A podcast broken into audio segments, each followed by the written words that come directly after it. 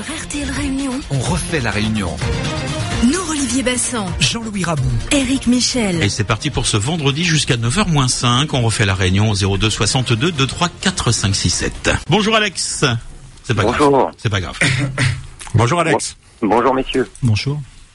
Je veux revenir sur un débat qui vous a divisé à l'antenne en début de semaine, le sujet de la réduction du nombre de fonctionnaires tel que prévu par Monsieur Fillon. Alors, Monsieur Bassan, déjà, je voulais confirmer vos calculs, ils sont exacts, hein, en diminuant de 2% par an le nombre de fonctionnaires par des non-remplacements. Bah, au bout de 5 ans, en effet, ça fait 500 000 fonctionnaires de moins. Bon, ça fait aussi 500 000 personnes qui n'auront pas pu rentrer dans la fonction publique, et donc, à mon avis, ça fera plutôt 500 000 chômeurs de plus à la fin. Mais bon, il faut voir. Alors, le, les, les, fonctionnaires français, euh, ils sont peut-être mal distribués. C'est-à-dire qu'il y a peut-être des institutions où il y a un peu de surnombre, ou du moins il y a une efficacité qui n'est pas à la hauteur de l'effectif. Mais si on regarde par exemple les enseignants, les policiers, euh, les personnels médicaux, des fonctionnaires qui sont au contact direct de la population, bah, tous ceux-là, ils sont plutôt sous pression et on peut se dire qu'ils ne sont peut-être pas assez nombreux. Bon, mais est-ce que globalement il y a surnombre de fonctionnaires en France? Alors moi j'ai sous les yeux une étude faite par le directeur de l'OFCE, hein, l'Observatoire français des des conjonctures économiques, pardon. Et cette étude, bah, elle a été reprise par un journal de la Charente Libre le 29 novembre, et elle nous dit qu'en France, il y a 125 fonctionnaires pour 1000 habitants. Alors ce chiffre-là, je sais pas quoi en faire si on ne compare pas à d'autres pays, et c'est ce qu'a fait euh, cette étude. Et il se trouve que bon, 125, c'est plus, c'est plus qu'en Italie ou en Espagne qui en compte effectivement euh, 75 et 85, mais c'est un petit peu moins qu'au Royaume-Uni et en Allemagne, qui en ont 126. Et 125 fonctionnaires pour 1000 habitants, bah, c'est moins qu'en Finlande, qu'au Danemark, qu'en Suède, et surtout qu'en Norvège, qui en compte 186, et qui est, le pays qui a le plus fort indice de développement humain.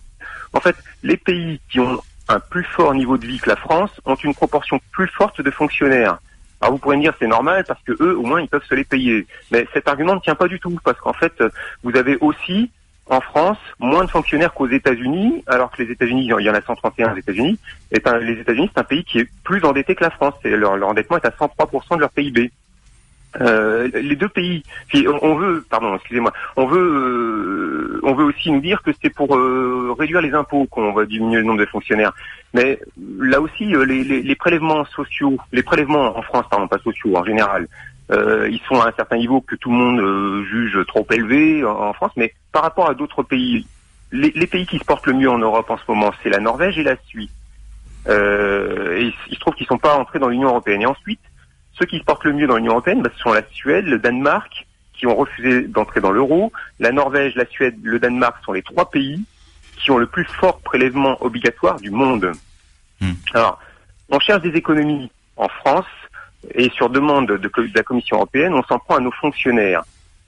C'est une mauvaise cible. Les Français sont très attachés à leur service public. Et c'est pas tout récent, ça date pas du CNR d'après la guerre, ça, ça remonte au XIIIe siècle, sous Louis IX, Saint-Louis, qui, qui déjà faisait soigner gratuitement les plus pauvres. En fait, ce sujet-là des fonctionnaires, ça sert à diviser les Français. Hein.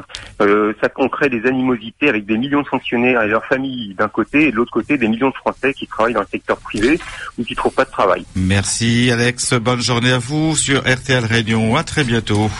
Merci Alex. Alex parle des fonctionnaires, il les il les défend. Je sais pas s'il lui-même est fonctionnaire, je ne le connais pas, mais euh, j'ai envie de dire que les fonctionnaires c'est un levier pour faire des économies, ça qu'on le veuille ou non. D'une part, d'autre part, il y a, je pense qu'il y a un vrai problème de statut du fonctionnaire euh, du fonctionnaire en France. Et, euh, et puis il y a aussi une spécificité ultramarine, c'est les surrémunérations des fonctionnaires euh, qui posent une un véritable problème, mais pas seulement aux fonctionnaires, mais à l'ensemble de la population, parce que tout est euh, tout est calculé, tout est fait pour que et ça tire les prix vers le haut. Et prendre un loyer à la Réunion, c'est compliqué, euh, voilà. Et je pense que ça c'est une réalité. On peut on peut après euh, tergiverser longtemps sur le statut sur le fonctionnaire et sur son nombre, mais il y a des réalités qui sont incontournables et sur lesquelles on devra agir. Et j'espère que le prochain gouvernement euh, agira en conséquence. Je reviens sur Alex qui euh, qui nous parle de 500 chômeurs potentiellement de plus. Non, pas du tout, parce qu'il a bien étudié les chiffres de l'OFCE.